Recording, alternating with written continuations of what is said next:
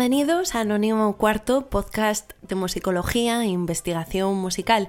Os habla Erea Carvajales y tengo conmigo a Bryce González. Bienvenido, Bryce. ¿Qué tal? ¿Cómo te encuentras? Bien hallado, Erea. Encantado de estar una semana más aquí. Hoy volvemos a la normalidad tras Eso el es. especial de Eurovisión. Hoy vuelve todo, vuelven ya los temas aburridos de siempre. Anónimo Cuarto. Bueno, de aburridos nada, Bryce, porque una broma, ¿cómo van a cuéntanos cuál va a ser el tema central de este programa de hoy. Si nos acordamos, si echamos la vista atrás, podemos recordar todos que hace algunas semanas, yo creo que como un mes y medio, le dedicamos un programa a la música de los nativos americanos. Hoy llega por fin la música de los nativos americanos, parte 2. Vamos a seguir hablando de las músicas indígenas de América del Norte, eh, analizando también sus instrumentos, nos vamos a detener sobre todo en la organología hoy y vamos a conocer muchas más cosas acerca de, de la música de los nativos americanos. Además, como siempre, no me canso de decirlo todos los programas, vamos a tener las secciones habituales. Llegarán la Galería de Olvidados, llegará el diccionario musical, llegará, hoy a mí me toca, ya no sé ni lo que me toca, creo que géneros encadenados. Pero antes de eso tenemos al personaje misterioso y antes de que tú nos des la primera pista de tu personaje de hoy, yo tengo que saldar cuentas con el programa de hace dos semanas y desvelar por fin quién era nuestro personaje, nuestra personaja. Hablabas, Bryce, de, sí, de una cantautora estadounidense. de música folk, que había transitado luego estilísticamente con otro- en- entre otros caminos, como el jazz, había acercado al jazz y demás. Era Johnny Mitchell. Bueno, pues enhorabuena a todos los oyentes que hayan acertado Bravo, bravo por con todos. tu personaje misterioso de, como bien dices, hace dos semanas. Exactamente. Es verdad Y- que esto había, ma- era, había más oportunidad, tenías el doble de tiempo para saber. Había margen para, para el En acierto. fin, así que enhorabuena, pero beh, sin más. Y ahora vamos ya, Erea, te toca a ti. Tienes que Bien. darnos ya la primera pista, la con la que abrimos la sección. ¿Cuál es el personaje misterioso de esta semana? ¿Qué nos puedes decir de él? Pues Bryce, nuestro personaje de hoy fue un reputado intérprete de jazz con una carrera extensa de más de 50 años. Ujú. Bueno, seguimos con el, seguimos ahí cerca del jazz. Seguimos Empezamos todos Unidos. a darle vueltas a la cabeza a ver quién puede ser, por dónde pueden ir los tiros. Y lo vamos haciendo mientras comenzamos ya, si te parece, Erea. Con tu primera sección, Bryce, que como bien anunciabas al inicio, en esta ocasión se trata de géneros encadenados. Cuéntanos, ¿a dónde nos llevas? ¿Qué género nos vas a Mm. descubrir hoy? Nunca mejor dicho a dónde os llevo, porque os voy, os voy a llevar hoy por distintos lugares del mundo. Hoy vamos a hacer un géneros encadenados algo especial. Los estilos de los que hoy hablamos no están emparentados entre sí, estilísticamente, ni históricamente. Simplemente hoy vamos a hablar de cinco géneros con nombres de ciudades.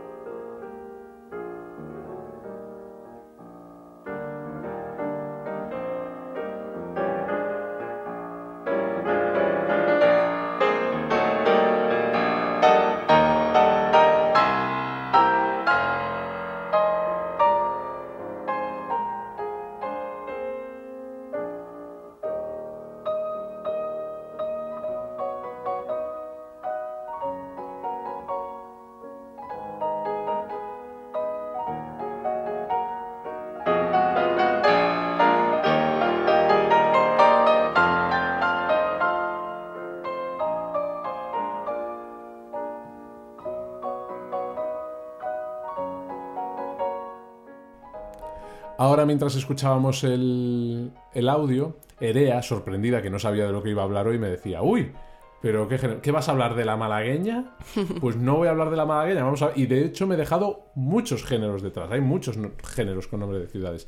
Empezábamos por uno de los más típicos, una habanera. Escuchábamos una habanera de Ernesto Lecuona, eh, interpretada aquí por, por el, por el maestro en 1954 era la forma evidente de comenzar con la habanera, una danza con síntesis de elementos europeos y africanos, con, orígenes curiosamente además en las danzas campesinas inglesas, que fueron llevadas por los españoles a América y se asentaron en el gusto cubano a principios del siglo XIX. Allí se mezcló con la música de los refugiados franceses que llegaban de Haití y trajeron la contradanza gala. Tiene un ritmo lento, con un ostinato rítmico que todos conocemos ya y algo cadencioso. Está en el origen de otras muchas danzas y formas musicales de América Latina, como el tango o el danzón, pero también de mucha música española, ya que la habanera fue absorbida por la zarzuela rápidamente.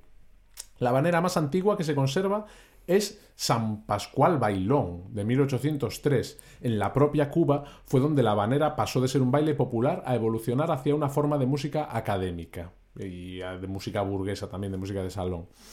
El siguiente género del que vamos a hablar, sin movernos del continente americano, es del sonido Nashville, un subgénero dentro de la música country estadounidense con cierta tendencia al pop que se gestó principalmente durante los años 60. El subgénero hacía referencia no solo a sus cualidades estéticas y estilísticas, sino también a su forma de grabar. Con el tiempo, el sonido Nashville terminó siendo más una etiqueta comercial que un género en sí mismo. Nashville era un centro muy importante para la música grabada ya desde los años 40, pero el término sonido Nashville apareció por primera vez a finales de los 50, en un momento en el que el country atravesaba un bache debido al auge del rock and roll, y los productores de country buscaron un acercamiento a su música más moderno y más cercano a las músicas comerciales, pensando en encontrar nuevos oyentes. Desde el punto de vista musical, el sonido Nashville estaba basado no en el típico sonido del country, con la steel guitar o el violín o el banjo, sino en instrumentaciones más poderosas con colchones de cuerda, secciones de metales que se mezclaban con voces menos ásperas que las tradicionales, voces suaves como la de Eddie Arnold, la de Gene Reeves o la que vamos a escuchar ahora, la de Patsy Cline, que interpreta su grandísimo éxito de todos los tiempos, Crazy.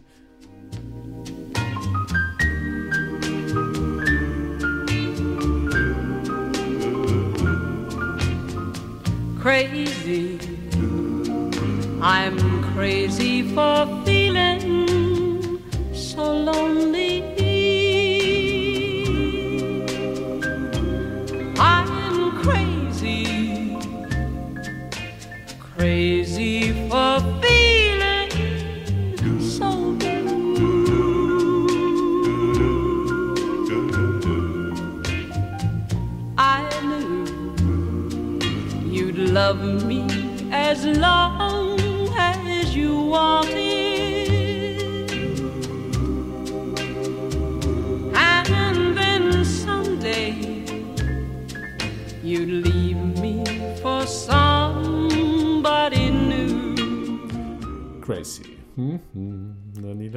De Patsy Cline, me gusta mucho esta canción. Era una reedición, la última reedición que se ha hecho del tema por UMG Recordings en el año 2021.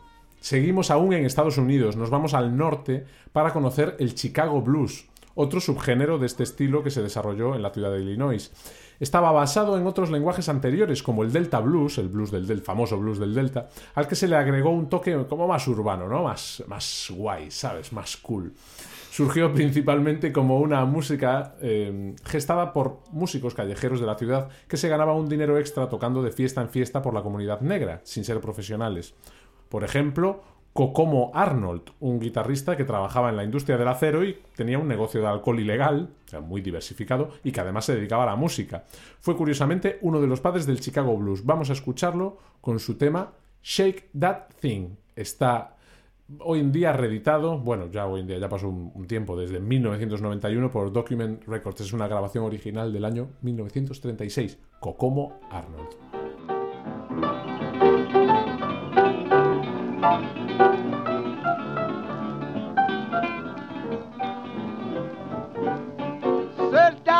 Georgia where the dance is new. Ain't nothing to it cause it's easy to do about shaking that thing. Oh, shake that thing. Said I'm so sick and tired of telling you to shake that thing.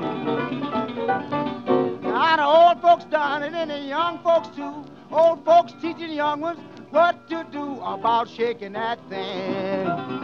Oh, shake that thing. I'm so sick and tired of telling you to shake that thing. Well, shake it then. Shake that thing, boy.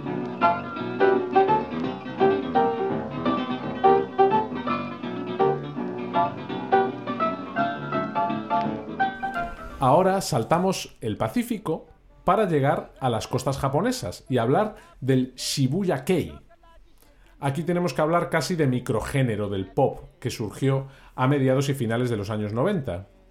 Nació en este caso ya no asociado a una ciudad sino a un barrio, el de Shibuya, en Tokio.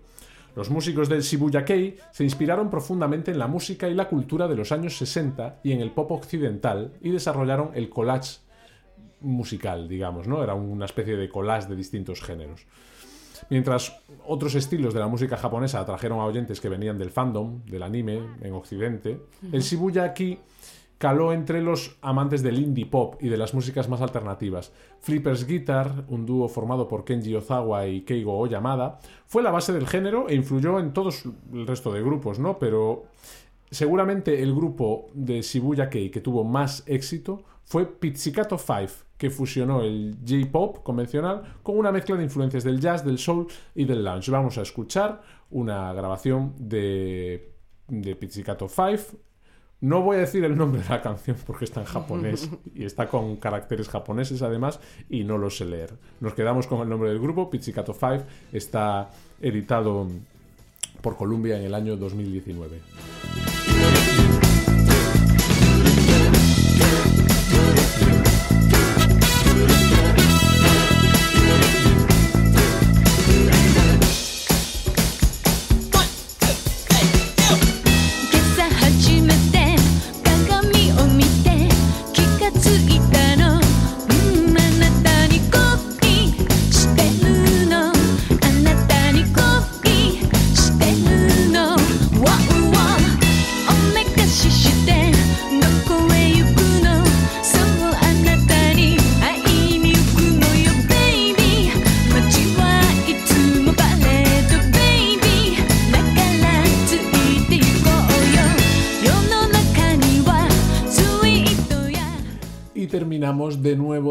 Salto de océano en Estados Unidos con el Baltimore Club, un estilo del house mezclado con el hip hop que se gestó en la ciudad de Maryland en los años 80. El house y el hip house ya eran populares en Baltimore, a donde habían llegado procedentes de Chicago y de Nueva York. A partir de ahí se empezaron a componer temas propios en la ciudad y la explosión del Baltimore Club fue lenta y no terminó de eclosionar hasta los años 2000, donde el DJ Rod Lee, entre otros, elevaron al Baltimore Club a la escena internacional, donde todavía no había llegado hasta esos momentos. A partir de ahí, algunos artistas internacionales como Diplo o Mia absorbieron el estilo del Baltimore Club y el sonido creado en la ciudad empezó a escucharse en producciones de todo el mundo. El empujón definitivo al Baltimore Club llegó con la serie The Wire, que incluía muchos temas de DJ, del DJ Rod Lee y de DJ Technics también. La influencia del Baltimore Club sigue vigente en las escenas de la música electrónica de otras ciudades de la costa este como Filadelfia o New Jersey. Nosotros vamos a escuchar, como no podía ser de otra manera, a DJ Rod Lee, en este caso con Mia Samone, interpretando You Better Not Stop. Es una edición propia de Rod Lee del año 2013.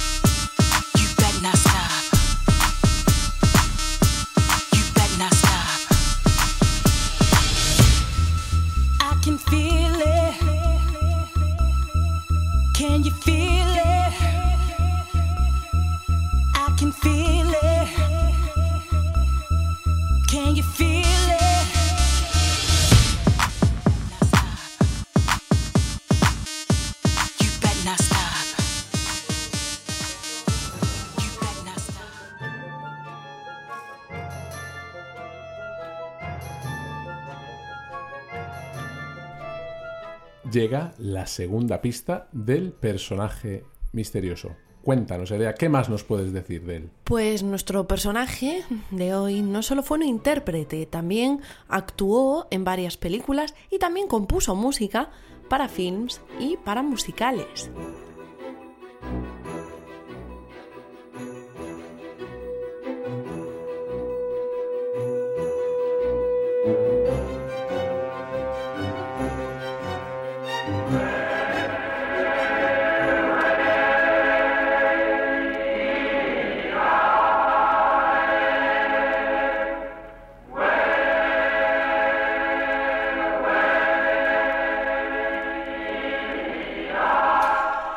Hace algunas semanas comenzamos un apasionante viaje por la música de los nativos norteamericanos que estamos a punto de continuar. Hoy conoceremos los instrumentos y cómo la música de los nativos cambió tras el contacto con los europeos. Comenzamos.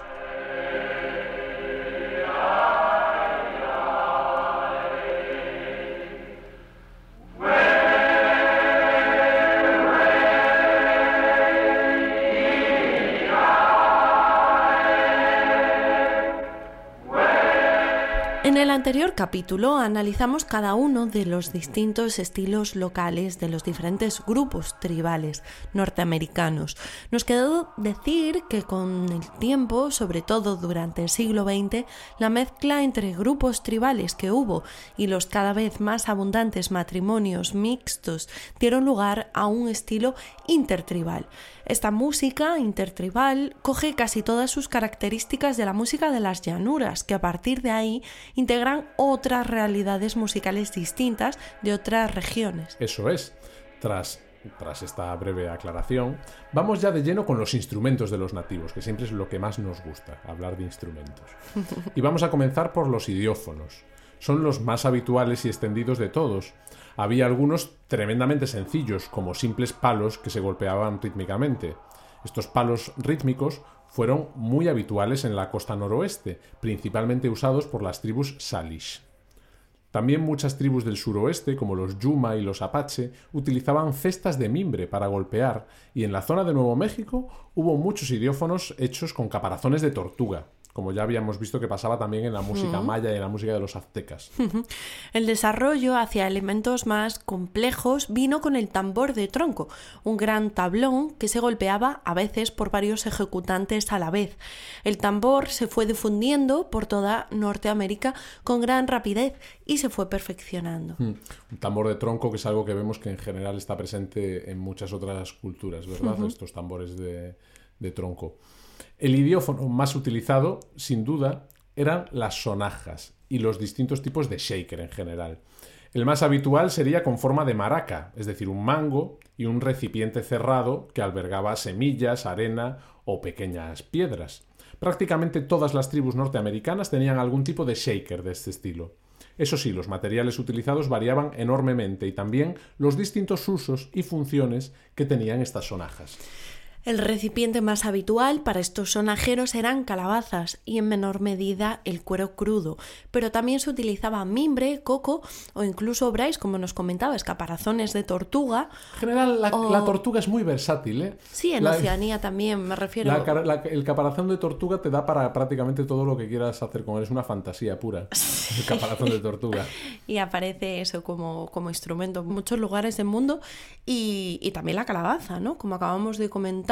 Qué bien se da la calabaza en todo La el mundo calabaza también, también, sí, bien en todos lados. Bueno, y también, como decía, también cuernos de, de pequeños animales. Con la llegada de los europeos y el metal, los nativos descubrieron las bondades de los cascabeles y comenzaron a utilizarlos para sustituir los shakers tradicionales. Vamos a escuchar ahora a una, una sesión de, digamos, de shakers tocando juntos, eh, incluida en este caso en el primer CD de Ulali, un artista nativo americano. El tema es Mag es de 1996.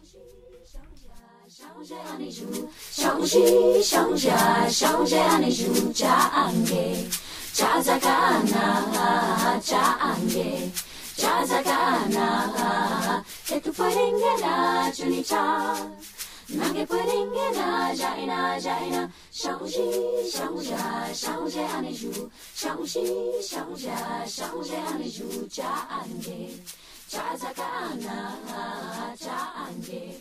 Cha zakana etupwelenge na juni cha. Nangepwelenge naja inaja ina aye aye aye aye. Aye aye aye.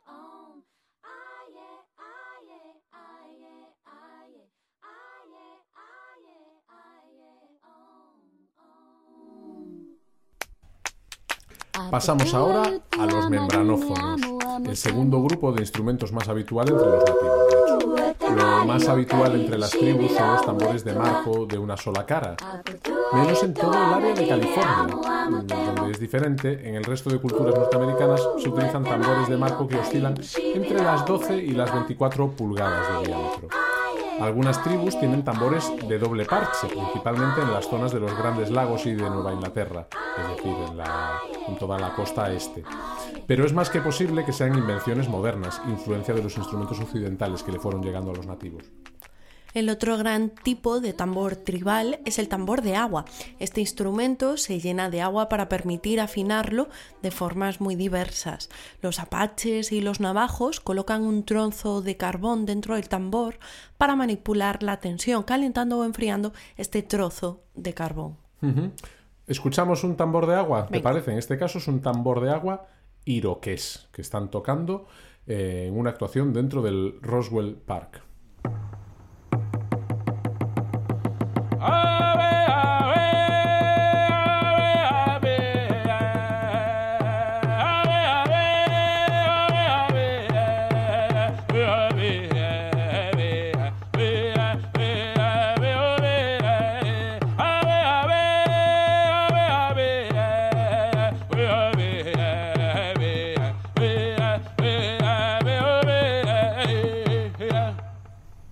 Y vamos ahora con los cordófonos.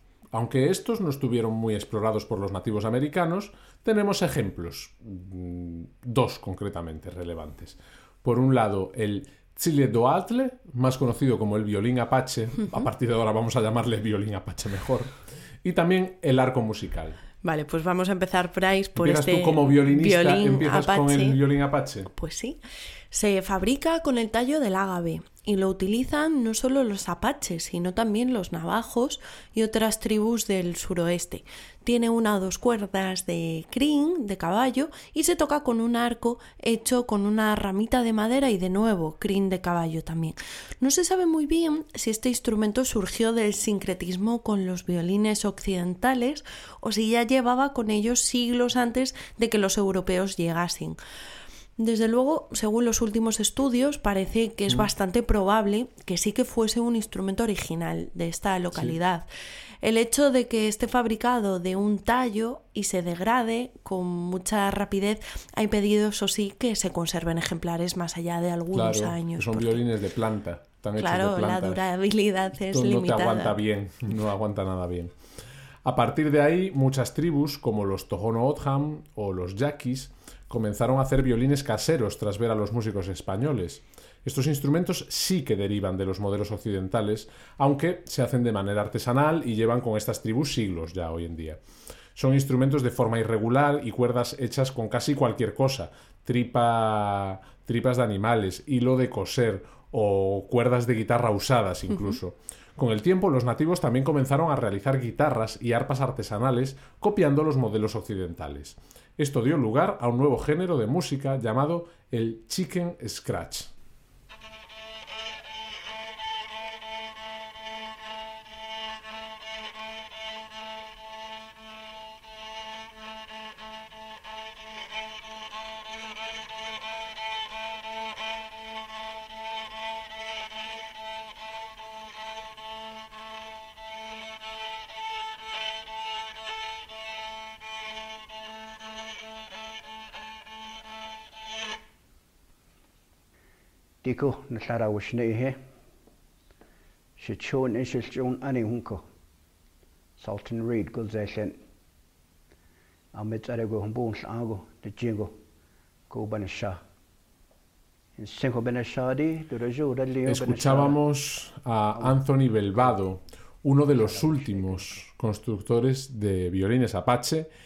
que quedan en Arizona, en San Carlos, concretamente, es donde vive Belvado, que en el vídeo original del que extraíamos este audio salía allí en su casa eh, mostrando el, eh, nunca mejor dicho, el muestrario, ¿no? Toda su colección, el catálogo de violines Apache que tenía allí para, para vender.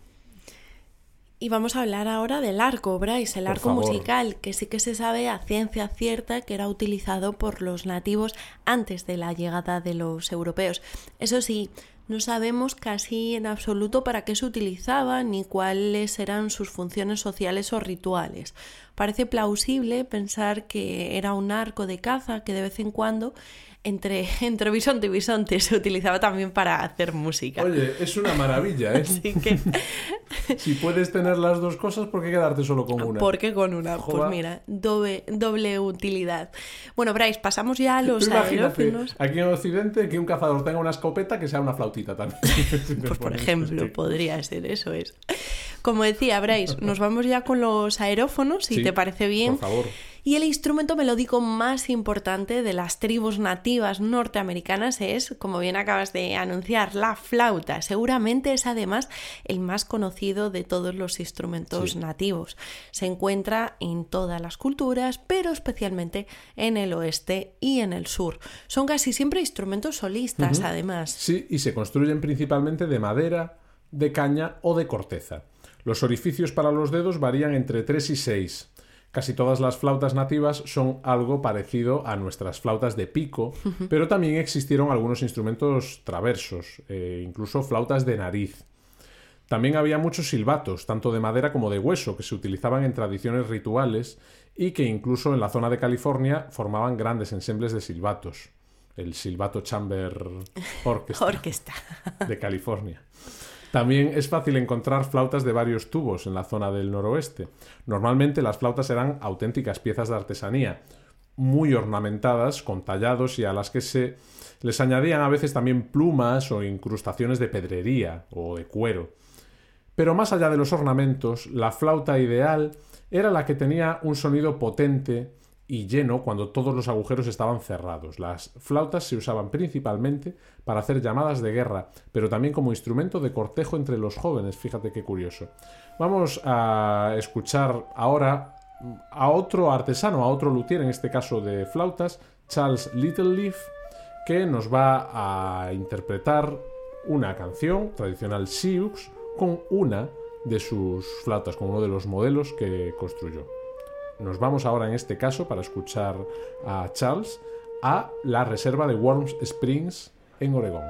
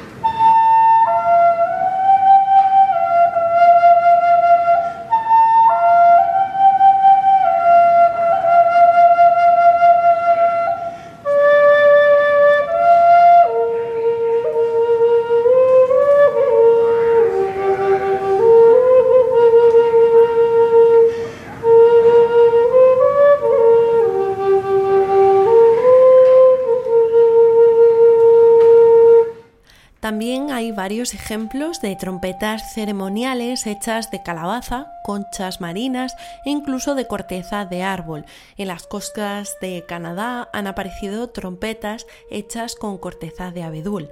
El otro gran instrumento que podemos considerar de viento, porque sin duda es un aerófono, es el bramador o bull roarer una pieza de hueso plana con los bordes dentados y una cuerda que se hace girar en el aire produciendo un sonido tal que así.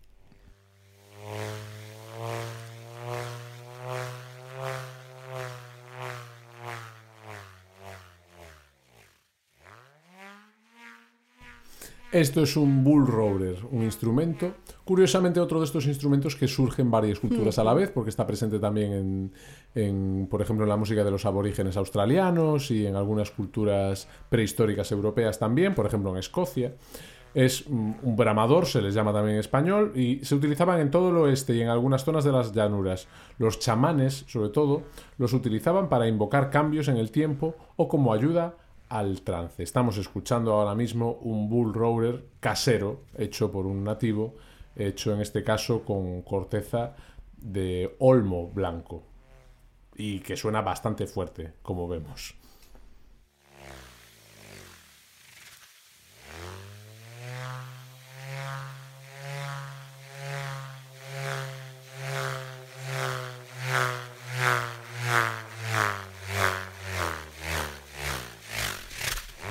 Terminamos con los instrumentos EREA y vamos a hablar ahora un poco de algunas características eh, ma- secundarias, iba a decir, adyacentes que tiene también la música de los nativos. La forma en la que los nativos creaban, creaban su música, su repertorio, es muy distinta a la de otras culturas.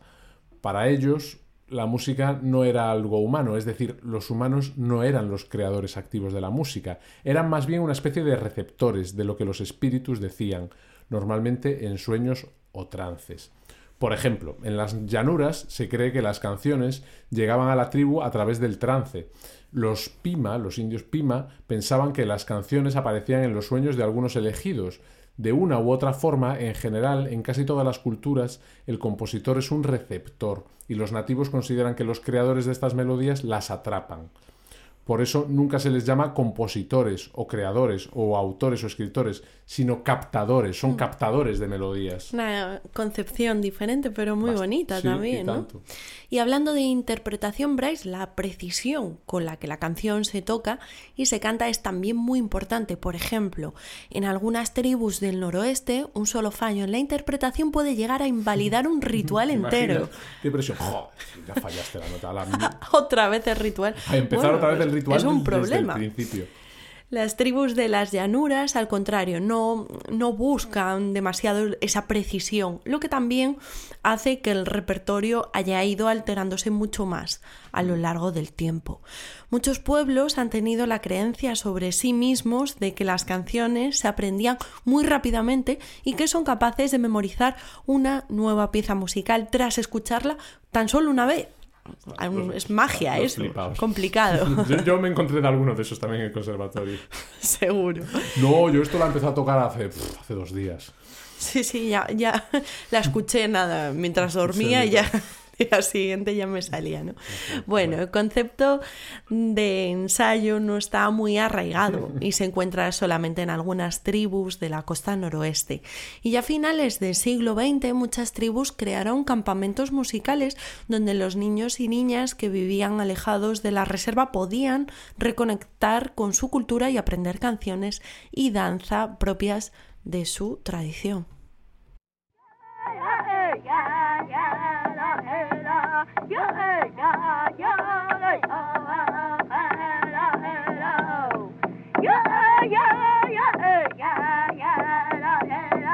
Yeah.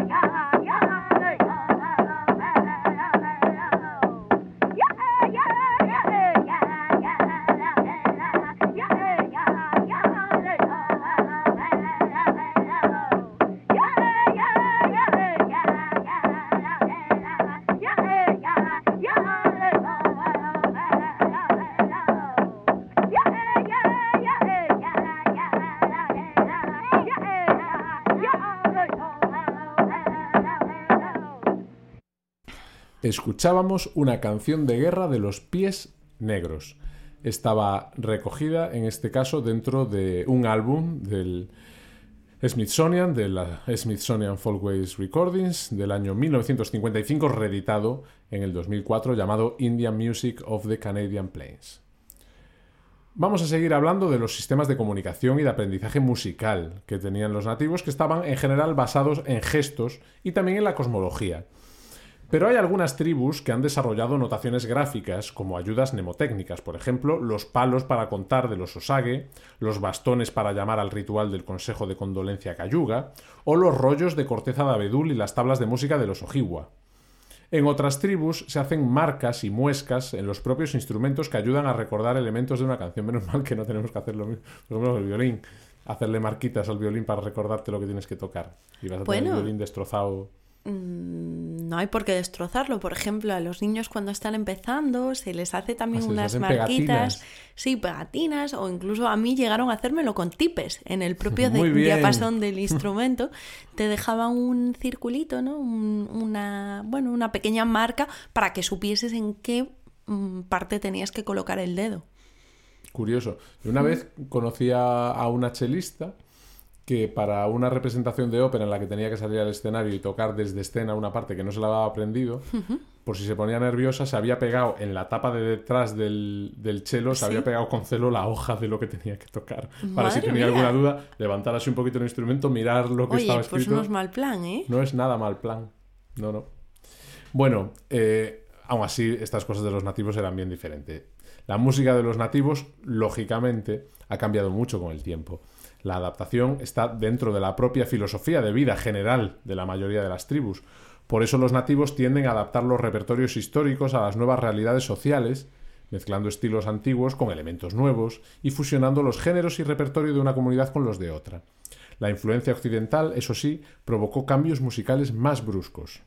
Y tribus enteras desaparecieron por las enfermedades y la guerra que trajo el contacto con los europeos.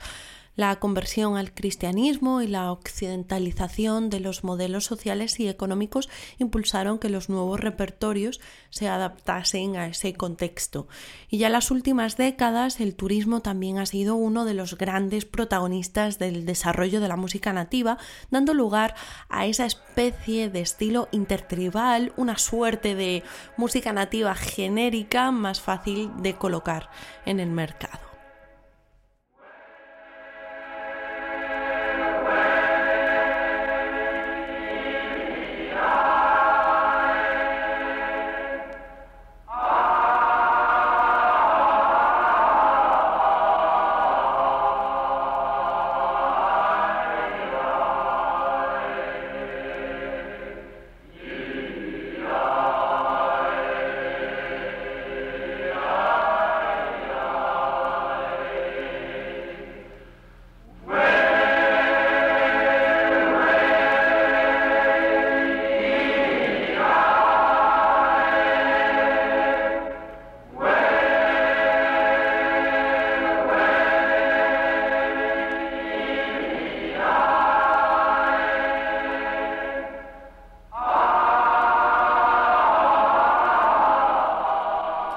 Escuchábamos a los Mount Edgecombe Boys Chorus interpretando um, esto, esta obra, Paddling Song, eh, está recogida de nuevo en una de las grabaciones del Smithsonian de músicas tribales de los nativos americanos. Bueno, el primer contacto, vamos a hablar ahora de ese primer contacto que tuvieron los nativos con la música europea. Se produjo en el suroeste de Estados Unidos, a finales del siglo XV y a, principios del XVI. El contacto fue con los españoles y tuvieron la fortuna de conocer tanto el repertorio secular, por medio de los exploradores y conquistadores, como el sagrado, con los misioneros. De hecho, en algunos casos la música y los instrumentos occidentales se usaban como método para impresionar a los jefes nativos en las tareas evangelizadoras en este caso, y la enseñanza del repertorio eclesiástico a los nativos fue una de las armas más eficaces que tuvieron los misioneros ¿no? para evangelizar. Aun así, los nativos acostumbraban a separar muy bien su conocimiento de la música occidental y su música tradicional. No fue hasta finales del siglo XX que se empezaron a desarrollar géneros mixtos e híbridos. Los mantuvieron separados, compartimentalizados durante muchísimos siglos. Las integraciones e hibridaciones musicales más exitosas llegaron también en el suroeste. Los pueblo tienen muchos rituales de origen hispano que conviven con tradiciones originales, como por ejemplo la danza Tegua Pueblo Matachines, que aúna melodías de origen europeo con otras de origen nativo. Y durante el siglo XIX, las escuelas de los nativos crearon planes de estudio que daban a la música un papel muy importante. Durante las décadas de 1840 y 50 se ofrecían clases de música y aunque se formaba también a los jóvenes en músicas occidentales, todos los programas incluían arreglos de melodías propias, nativas, aunque fuertemente occidentalizadas. Vamos a hablar ahora de dos estilos muy concretos que sirven para entender muy bien las tradiciones musicales nativas. Vamos a hablar por un lado de la música de peyote y por otro de la danza fantasma.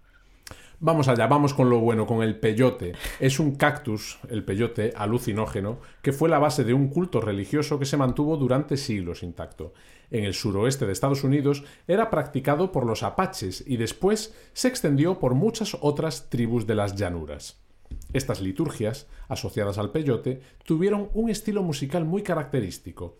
A mediados del siglo XX, la religión del peyote, cuyo nombre oficial era Iglesia de los Nativos Americanos, ah, no decían nada, en el, en el nombre no decían lo que era, era el movimiento religioso más popular e importante entre los nativos. Y las reuniones del peyote consisten principalmente en cantar y los cánticos del peyote pueden utilizarse fuera del contexto religioso. El estilo está fuertemente emparentado con las músicas apache y navajo. Son melodías largas pero formadas por frases cortas que suelen utilizar un único y monótono motivo rítmico principal. La forma suele ser la de repetición incompleta habitual de las tribus de las llanuras. El contorno melódico es ondulante y descendente y el tipo de canto suele ser más suave y relajado que el habitual en las llanuras, que recordemos que era bastante áspero y un tanto agresivo. Yo wana ne hawe ne ne heo na he ne ne Yana yo wana ne hawe ne ne heo na he ne ne Yana yo wana ne hawe ne Ha he jano kana jana he yo wana ne hawe ne Yana yo wana ne hawe ne Yana yo wana ne hawe ne yuan Shana he yo wana ne hawe ne ne ha he jano hana Shana he yo wana ne hawe ne ha he jano hana Shana he yo wana ne hawe ne Shana he yo wana Escuchábamos una canción de peyote recogida por Charlton Williams de nuevo para Smithsonian en el año 1979. La música de peyote tiene una tradición de varios siglos. Sin embargo, el otro género del que vamos a hablar, la danza fantasma, surgió casi de manera espontánea, como una forma de crear una nueva expresión artística nativa que no estuviese contaminada por las influencias occidentales. Fue un movimiento intertribal y dio lugar a un estilo musical único que fueron adoptando distintas tribus.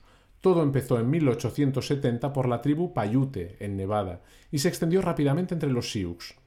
La música de la danza fantasma, muy emparentada a otras músicas del estado de Nevada, suele tener canciones sencillas con una gama melódica no demasiado grande y una forma muy característica en la que cada frase se repite. Por ejemplo, AABB, AABBCC, AABBCC, AABB. Parece que está rapeando, Bryce. ¿Eh? ¿Te viste? Pues las frases son cortas e irregulares y el estilo de canto vuelve a ser pulsante y algo tenso. La danza fantasma fue prohibida durante algunas décadas, pero revivió, fíjate Bryce, decías que empezó en 1870, pues revivió en 1970 ya como parte del activismo por los derechos civiles de grupos como el movimiento indio americano. La práctica contemporánea de esta danza, danza fantasma, no tiene ni la influencia ni la importancia del movimiento del siglo XIX y se han añadido pocas canciones nuevas a este repertorio. Vamos a escuchar, eso sí, una danza fantasma contemporánea, eh, interpretada por los Red Shadow Singers y editada por Arbor Records en el año 2006.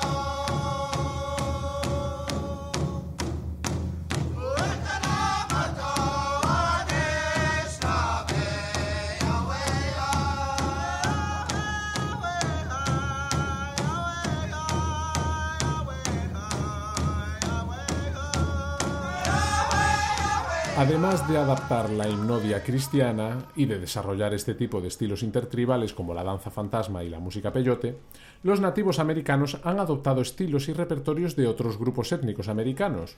Muchas tribus del noroeste de Estados Unidos y las provincias costeras de Canadá desarrollaron músicas de violín basadas en las de sus vecinos occidentales que habían llevado a la región en el siglo XVIII. Grupos contemporáneos como Sheet y Keith Secola's Wild Band escriben letras de canciones que comentan las preocupaciones y los problemas sociopolíticos actuales, o reflejan la vida contemporánea de los nativos americanos, muchos en las reservas. El grupo vocal Ulali, que escuchábamos al principio, ha explorado conexiones musicales e históricas interétnicas, combinando géneros de canciones nativas del sureste, letras en inglés y armonías vocales afroamericanos. Y el grupo Walela combinó la música cherokee con el gospel y el blues, y sobre todo las flautas apaches o navajas se convirtieron en todo un fenómeno del New Age y las músicas terapéuticas y relajantes. Para preservar los logros musicales de los nativos, se fundó la Asociación de Músicos Nativos Americanos, que a su vez creó los premios a la música nativa americana en 1998. Además, ya desde el siglo XIX, algunos nativos han compuesto, han creado música académica europea utilizando la notación occidental también. Como Thomas Commock, eh, de la tribu Narragansett, que escribió una colección de 120 himnos para la Iglesia Metodista Episcopal en 1845. Entre los compositores nativos americanos más recientes y con los que vamos a despedir esta sección y este repaso de dos capítulos por la música de los nativos, encontramos a Jack Kilpatrick, Cherokee, a Louis Ballard, también Cherokee, y a Brent Michael Davids, moicano en este caso. Davids ha llegado a recibir encargos del Joffrey Ballet, del Cuarteto Cronos o de la Orquesta Sinfónica Nacional de Estados Unidos. Vamos a despedir este viaje por la música nativa con su obra Floating Around. En este caso la interpreta Margaret Collins Luke con las flautas y la Northern Illinois University Philharmonic Orchestra dirigida por Lucía Matos. Fue una grabación realizada el 24 de noviembre de 2014 en el Bautel Memorial Concert Hall de la Universidad DeKalb de Illinois.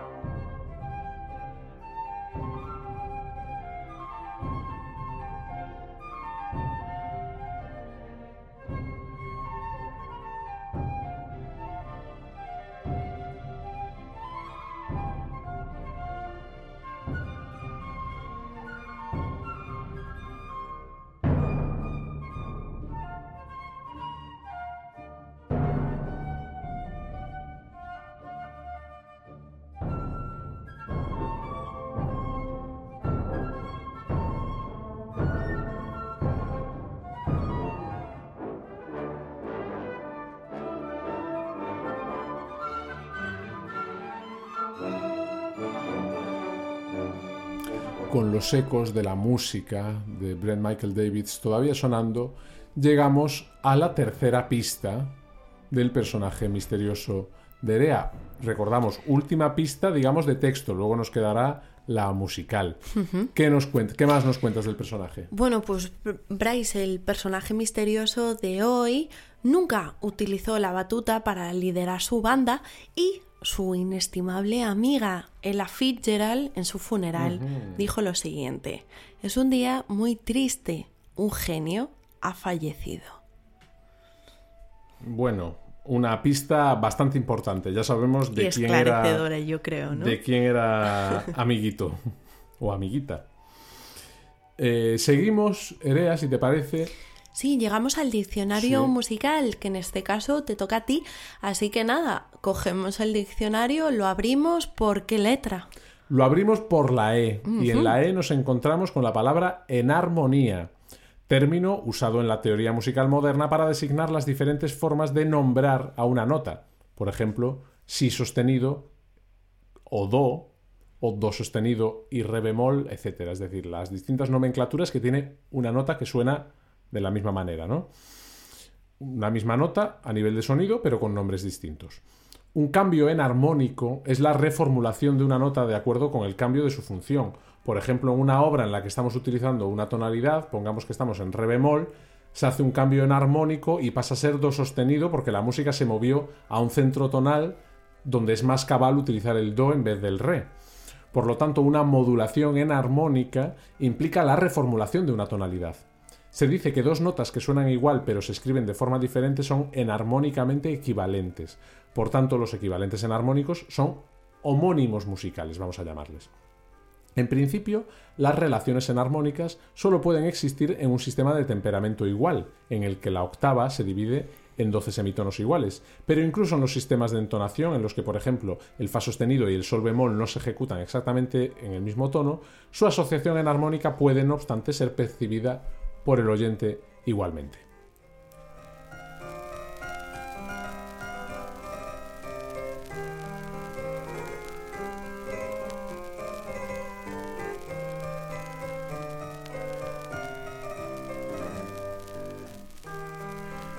Bueno, llegamos por fin, Erea. Última sección del programa. Llega la Galería de Olvidados, que hoy creo que es multitudinaria, ¿no? Están los olvidados ahí, todos en la sala de espera, a ver cuándo pueden pasar. Creo que son varios. ¿De quién, de quién vamos a hablar hoy? Bueno, Bryce, en efecto, y es que a lo largo de las cinco temporadas de Anónimo Cuarto hemos tenido tiempo para hablar de dos grupos de compositores muy destacados. Hablamos del grupo de los cinco rusos y también en Francia del grupo de los seis, pero ¿qué sucede con el grupo de los cuatro?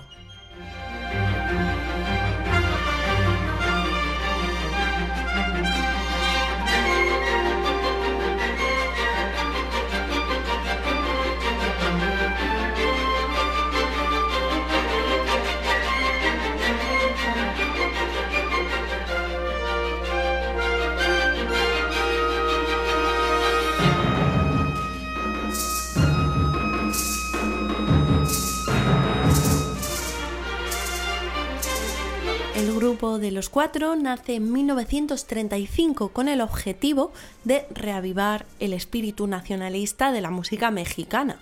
Está formado por los compositores Blas Galindo, Daniel Ayala Pérez, Salvador Contreras Sánchez y José Pablo Moncayo García.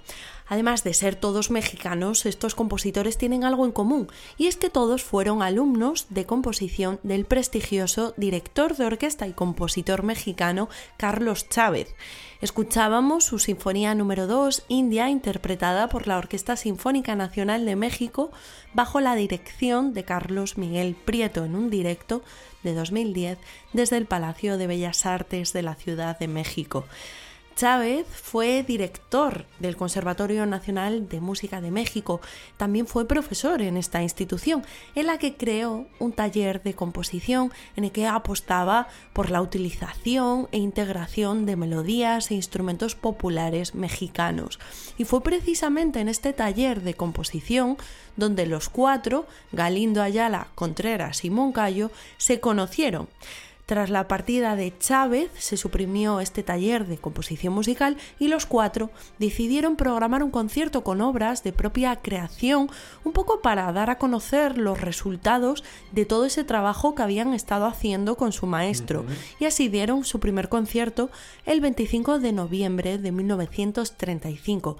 Y si te parece bien, Bryce, vamos a ir presentando muy brevemente a cada uno de los cuatro por orden cronológico. Venga. Así que empezamos con el más mayor de los cuatro, con Ayala, nacido en 1906 y fallecido en 1975.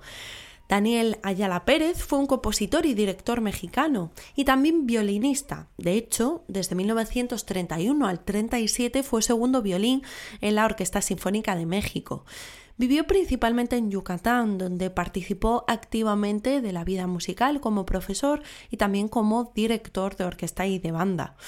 Su producción compositiva quizá no sea tan extensa como la de sus compañeros, pero nos regaló maravillosas obras como su Ukajil Chak, que gozó de gran reputación no solo en México, sino también en Estados Unidos. Seguimos con el segundo de los cuatro, Blas Galindo. Galindo, nacido en 1910 y fallecido en 1993, estudió piano y composición en el Conservatorio Nacional de la Ciudad de México y tras sus años con el grupo de los cuatro viajó en los 40, 1940 a Nueva York con el apoyo de Chávez, su maestro, para presentar en el MoMA la obra que vamos a escuchar.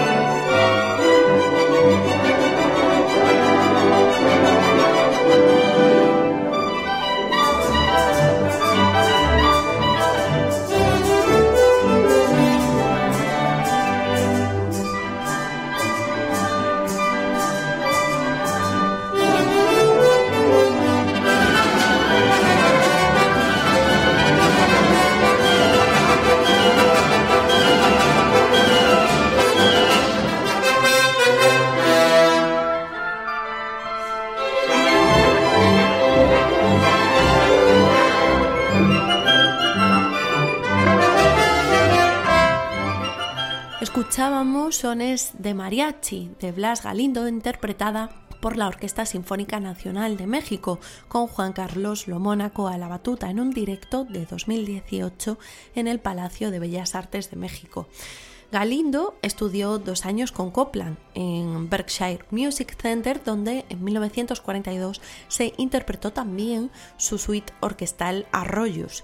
Galindo posee un amplio catálogo de en torno a unas 60 obras, entre las que figuran mm, por un lado, música vocal, también piezas para piano, música para escena, obras sinfónicas y como hemos podido escuchar, su producción está fuertemente influenciada por la música tradicional mexicana. Nos vamos ahora con el siguiente, Salvador Contreras, nacido como Galindo en 1910 y fallecido en 1982. Al igual que Ayala, Contreras también estudió violín, además de composición y dirección en el conservatorio conservatorio además en el que trabajaría posteriormente como profesor de violín de 1958 a 1967. Sus obras también viajaron, entre otros lugares, al MoMA de Nueva York, donde en 1941 se interpretó su pieza para cuarteto de cuerdas en un concierto de cámara.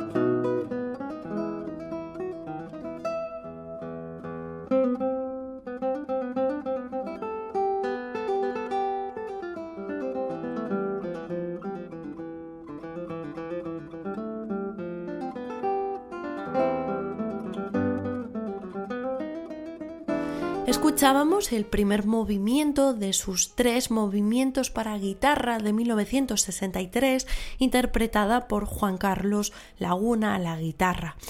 Contreras, hacia mediados de los años 60, se decantó por la utilización de las técnicas seriales, un cambio de rumbo que para muchos distanciaron sus obras de un público que demandaba música con melodías y ritmos populares.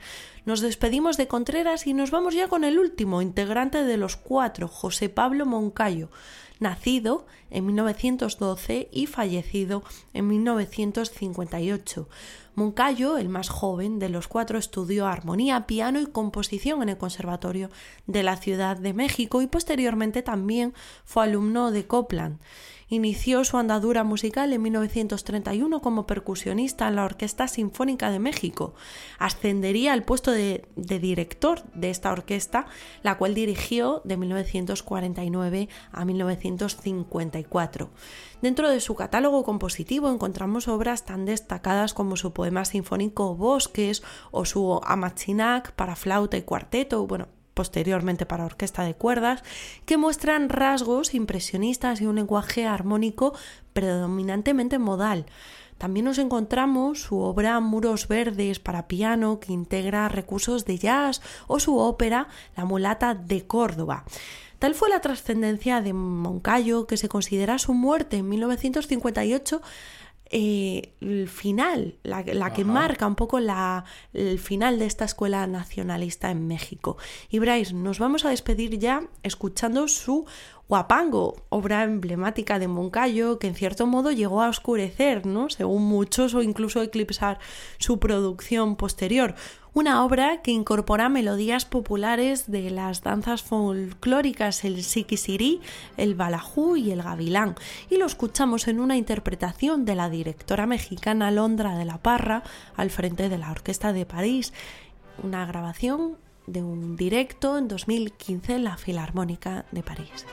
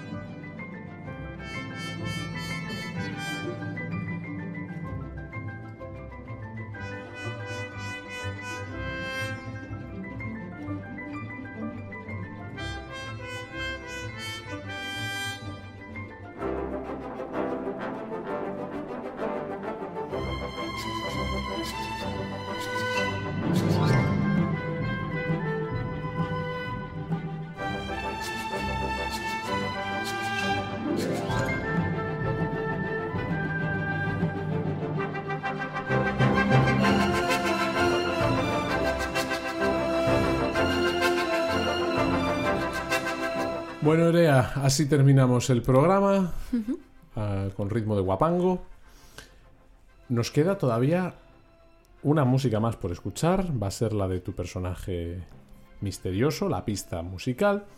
Antes de eso, solo nos queda, como siempre, agradecerle a todos los oyentes, ¿verdad? Que estén allí una semana más, al otro lado. Y emplazaros, nada, nos queda ya muy poquito para terminar la temporada, pero Eso nos es. quedan todavía un par de episodios. Os vamos a esperar aquí con muchos más temas, con mucha más musicología, con mucha más investigación musical. Y os agradecemos de verdad, de corazón, que estéis allí al otro lado. Hasta la próxima. Hasta la próxima.